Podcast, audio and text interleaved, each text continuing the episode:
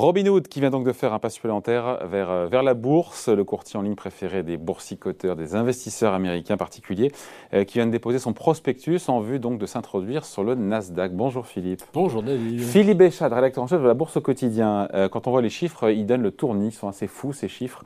la valorisation potentielle qui est visée par Robinhood, c'est 40 milliards de dollars c'est quand même assez dingue. Après, bon, vous me direz, ils ont 18 millions de clients, 80 milliards de dollars d'actifs. Euh, voilà, c'est pas rien, mais quand même, 40 milliards de valo, de capitalisation boursière. Enfin, c'est fou, hein. Oui. Oui oui et non, alors euh, bah, Je vais donner tout simplement, on va dire, le, la trajectoire de la valorisation de Robinhood. Euh, avril 2020, où d'un seul coup, on voit effectivement des, un déferlement hein, euh, d'ouverture de compte. Euh, pendant le confinement. pendant, le confinement. Avec les, les fameux premiers chèques euh, fédéraux, ça commence effectivement à boursicoter. Ils ont vraiment servi à ça, les chèques fédéraux. Ah, Ils ont servi pour certains. Ah bah pour Robinhood, ah. c'est une évidence absolue. L'explosion des volumes des transactions des, des, sur Robinhood est venue aux États-Unis de ces chèques envoyés par le Trésor américain. Voilà, on a, on a 30 millions d'Américains qui perdent leur emploi ou qui sont actuels, enfin qui sont mis en stand-by. Vous avez des chèques, euh, des chèques fédéraux qui arrivent.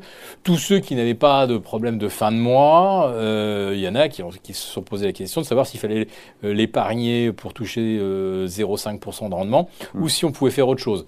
cette autre chose, ça a été quand même les cryptos, puisqu'il y, y, a eu le, le trou d'air du 18 mars et ensuite les cryptos, ça a été ah, on, est, on est descendu, je crois, à 3, 000 dollars dans ma mémoire. 3008 pour le Bitcoin. Ouais, pour Bitcoin euh, voilà, ça n'a pas duré longtemps, mais euh, bon, grosso modo, euh, ça a été un très très beau point d'entrée, aussi bien sur le Bitcoin, sur l'Ether que sur toutes les On est à 30 000 là autour sur le Bitcoin aujourd'hui. 33 hein. ou 34, 35, ça dépend, ça dépend. voilà. à 3 000, bah, généralement, ça monte le week-end, s'il n'y a pas de mauvaises nouvelles, parce que le week-end, on n'a rien, d'autre à faire que de trader le Bitcoin. bon, c'est un autre débat, mais pas totalement, puisque Robinhood est quand même aujourd'hui la plateforme par laquelle la majorité des gens qui veulent aller sur les cryptos euh, se, positionnent, parce que c'est une plateforme gratuite.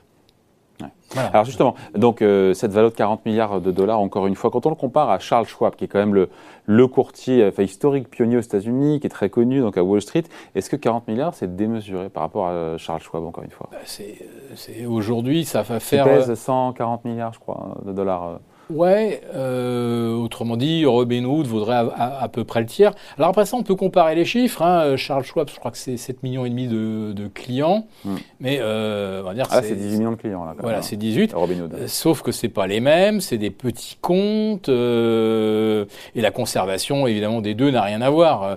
Les 7 millions de clients de Charles Schwab, ça représente une masse de capitaux très nettement supérieure à celle des clients Robinhood. Je crois que c'est autour de, de 3 milliards. Alors pour, euh, juste pour dire la trajectoire hein, de la valorisation. Ah oui, pardon, oui, oui. Voilà, n'oublions pas. Donc 8 milliards avril 2020, où on a des 100 000 ouvertures de comptes. Euh, euh, je ne sais plus d'ailleurs, j'allais dire par semaine, je me demande si ça n'a pas été par jour, à un moment, oui, pour donner l'échelle. Donc ça valait 8 milliards, avril 2020, ça valait 20 milliards, estimation quand on a commencé à entendre des rumeurs d'introduction en bourse, c'était au mois de février, et là, les cryptos étaient effectivement en plein boom. Donc on se disait, alors là, Robinhood, ils sont sous le robinet, euh, ils, vont, ils vont devenir le courtier des cryptos. 20 milliards. Et euh, bah, 4 mois plus tard, 40 milliards. Donc ils attendent qu'ils attendent encore deux mois, peut-être qu'ils vont être valorisés 80. Mais 40 milliards, qu'on se figure déjà ce que c'est, c'est la capitalisation du crédit agricole. Ouais, voilà. Le prospectus qui ne mentionne pas donc la date d'introduction en bourse, non. ni le montant, les montants qui seront levés. C'est pas curieux ça? Alors, on sait, euh, alors les montants qui sont levés, on n'en sait rien. Ce qu'ils voulaient lever, c'est 100 millions de dollars. Ils vont, ils vont pas lever 100 millions, ils vont lever plusieurs milliards, même s'ils introduisent 10% seulement. Hein, euh, voilà, euh, mécaniquement. Donc on la, sait pas. la, dernière grosse levée de fonds, ça avait été 250 millions de dollars. C'était justement au début de l'année 2020. C'est quand ils ont voulu effectivement se donner cette dimension de plateforme d'accès aux cryptos. Donc on ne sait pas quand est-ce que concrètement sera introduit en bourse sur le Nasdaq euh, Robinhood on ne sait pas, euh, on ne sait pas non plus d'ailleurs si cette valorisation de 40 milliards va, va résister à l'analyse, mm. si j'ose dire. Il y a quand même, je crois, euh, une cinquantaine de procès qui pendent au nez de Robinhood. Hein. On va en parler des procès, mais on se dit que tout sera fait pour que cette opération soit un succès, puisque 20 à 35% des actions qui seront mises en vente lors de l'introduction, nous dit la société, seront réservées aux clients. On se dit que c'est une façon de garantir le succès de l'introduction. C'est hyper malin. Alors, les clients, oui, mais attention, c'est des petits clients. Euh, c'est surtout les partenaires de Robinhood, ceux qui en fait achètent les données des clients et qui, achètent plus que des données de clients. Ils achètent quelque chose qui euh, n'a pas de prix, évidemment. C'est euh, l'état des, des carnets d'ordre c'est-à-dire tous les clients Robinhood, les 17,7 millions de clients Robinhood, on peut connaître à tout moment ce qu'ils sont en train de saisir, ce qu'ils vont rentrer comme ordre sur le marché. Ça permet... Parce que Robinhood revend, en fait, c'est ça, revend. Il faut expliquer que 80% aujourd'hui des revenus du courtier sont liés à ce qu'on appelle à la vente d'ordre. C'est-à-dire qu'en fait, c'est une pratique, il faut expliquer cette pratique qui est quand même controversée. Très controversée puisqu'en fait, euh, ça, ça, institutionnalise presque ce que j'appellerais le front running, c'est-à-dire que les, tous les ordres présaisis de Robinhood, euh, ils sont immédiatement euh, aspirés par un autre intermédiaire qui savent donc à, tout moment où va se situer la demande, pour quelle quantité. Et donc ils font ce qu'on appelle du front running. S'il y a de la grosse demande côté euh, clientèle Robinhood, ils vont se positionner à l'achat avant que le client Robinhood passe son ordre. Alors quand je dis qu'ils se positionnent avant, c'est pas 10 minutes avant, c'est 10 millièmes de seconde avant. C'est-à-dire qu'avant que le, euh, le, client Robinhood ou le petit robot qui exécute les ordres, parce qu'en fait Robinhood propose ça surtout. Hein, pour les Mais l'intérêt c'est quoi L'intérêt c'est de prendre une position avant que l'ordre soit validé. Et ça, tout ça se joue dans, dans le millième de seconde. C'est-à-dire que si, un, par exemple, les petits robots que loue Robinhood à ses clients... ça change quoi pour le particulier, pour l'investisseur? Bah, il, il, est forcément mal exécuté. Ah, l'ordre est exécuté à un prix trop cher bah, Forcément un petit peu supérieur.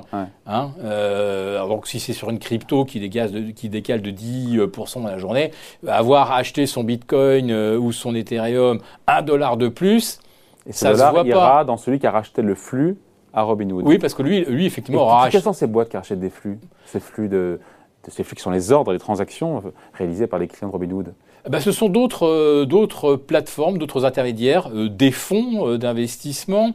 qui jouent une espèce de rôle de market maker, non C'est ça?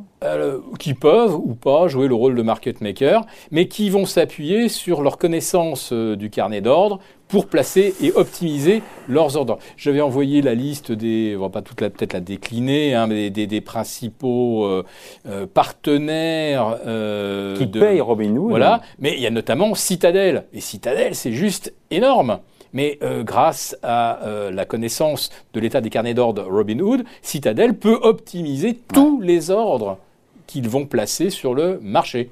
Alors on se dit quoi? Parce que, euh, Philippe, on, se dit que c'est comme une success story incroyable. Robinhood, chez les courtiers, quand même, ils ont capté la moitié des nouveaux boursicoteurs. Depuis 5 ans, la moitié des clients sont allés euh, chez, chez Robinhood. Donc c'était une success story incroyable, avec des pratiques qui sont discutables, notamment sur la revente de flux. Et donc, euh, d'ailleurs, j'avais le patron de l'AMF qui était là, Robert Ruffet, qui disait que quand on vous promet un ordre, une transaction gratuite, c'est qu'il y a un problème derrière. En l'occurrence, il y a une pratique qui est controversée qui consiste à le revendre. Front, le front, le front ça permet. Euh, Et donc il y a des casseroles aussi autour de, de des, des, enquêtes réglementaires, des procès qui sont en cours. Une sanction là qui a été prononcée il y a quelques jours, 70 millions de dollars, un record apparemment dans l'histoire pour avoir divulgué ce qu'on appelle les mauvaises informations euh, aux, clients, comme le montant euh, de certains clients sur leur compte. Enfin, il ne faut pas rentrer dans la technique, mais voilà, il y a quand même des casseroles quoi derrière. Hein. Alors. Parmi les problèmes, il y a eu effectivement une mauvaise, enfin, euh, une incapacité à produire une estimation euh, du risque réel et... Et la mort d'ailleurs de notre client, je me rappelle cette histoire d'un jeune qui s'est suicidé aux États-Unis, qui avait 23 ans. Par erreur, il avait lu qu'il avait, avait perdu, je crois, 700 000 dollars, ce qui n'était pas le cas. Non. C'est quand même gravissime. C'est effectivement ce qu'il a pensé par le jeu des options, on va pas rentrer dans le débat. Mais effectivement, ce jeune s'est un petit peu trompé. Donc euh, après. S'est trompé ou est-ce que c'est est, qu'il s'est trompé ou est-ce que c'est la plateforme qui n'a pas donné son véritable gain ou perte? Il a cru qu'il était en perte de 700 000 dollars alors qu'il ne l'était pas. Oui, parce que, euh, parce que sa perte devait être coupée automatiquement et, euh, d'un seul coup il s'est aperçu euh, que si ces, si ordres de protection n'avaient pas été exécutés, il se retrouvait effectivement en negative equity. Et Robinhood a des problèmes, enfin, effectivement, pour estimer la situation exacte des comptes enfin des, gains ou des pertes sur les comptes. Mais ce n'est pas le, seul problème. Robinhood, on va dire que ces pratiques encouragent à prendre du levier. Et comme on sait que 50% des gens qui ont ouvert un compte chez Robinhood depuis, on va dire, allez, mi-mars 2020, 50% des gens qui sont chez Robinhood n'ont jamais fait de bourse. Ils ne sont pas chez E-Trade, ils ne mm. sont pas chez Schwab, euh, ils ne sont pas chez Saxo, ils ne sont pas euh, chez Bourso. Ils n'ont jamais fait de bourse et ils viennent euh, chez Robinhood, un, parce que c'est gratos, et deux, parce qu'il y a aussi la communauté et ça c'est quelque chose de très fort, c'est qu'on rentre euh, effectivement dans une sorte de de, de, de, de, club où on se tient les coudes, où on s'échange des tuyaux, et euh, où euh, ça opère en meute, parce que ça, mm. forcément, hein, quand on voit que euh, la communauté Robinhood est dans tous les coups sur AMC, sur GameStop, enfin tous les dossiers brûlants, chauds, chaud, chaud bouillants, on voit quand même que le profil du client Robinhood, il est prêt à prendre tous les risques. Et d'ailleurs, moi, je me suis amusé à lire un petit peu justement les commentaires des, clients Robinhood. Euh, bon, euh, le hashtag le plus partagé, c'est To the Moon. Euh, le, le, plus partagé, c'est YOLO, c'est-à-dire on prend tous les risques. Et de toute façon, si on perd tout... dire You Only Live, once. Voilà. On ne vit qu'une seule Voilà, donc euh, vas-y, euh, prends tous les risques. Et si jamais tu perds ta mise, c'est pas grave, attends le prochain chèque euh, fédéral et tu hmm. remettras 1500 dollars. Bon, voilà, voilà. En tout cas, voilà. en tout cas, on voulait vous parler donc de ce pas supplémentaire, mais on sait toujours pas quand Robinhood va vraiment réaliser son intro, mais en tout cas un prospectus a été euh, euh, déposé donc euh, en vue donc de cette introduction. Et, et on ne sait pas si d'ici la, la, la, date, on ne sait pas du tout comment, comment se fera l'IPO, si ça sera quelque chose, une fourchette qui sera préfixée, ou s'ils vont l'introduire dans le marché directement comme avait fait Palantir, hein, sans, sans, sans, prix, sans prix connu la veille de l'émission. Puis surtout sur les 50 procès qui leur pendent au nez, mmh. pour avoir effectivement incité beaucoup les gens à prendre du levier, etc. Euh, si jamais ils se prennent d'autres amendes et pas de 70 millions de dollars, mais de beaucoup plus, euh, je pense qu'on va, enfin, les analyses vont devoir réviser. Peut-être, peut-être que ce ne sera pas 40 milliards. Bon, on en reparlera. Merci beaucoup. Explication signée euh, Philippe Béchade, réacteur en chef de la Bourse au quotidien. Merci Philippe. Salut. Merci.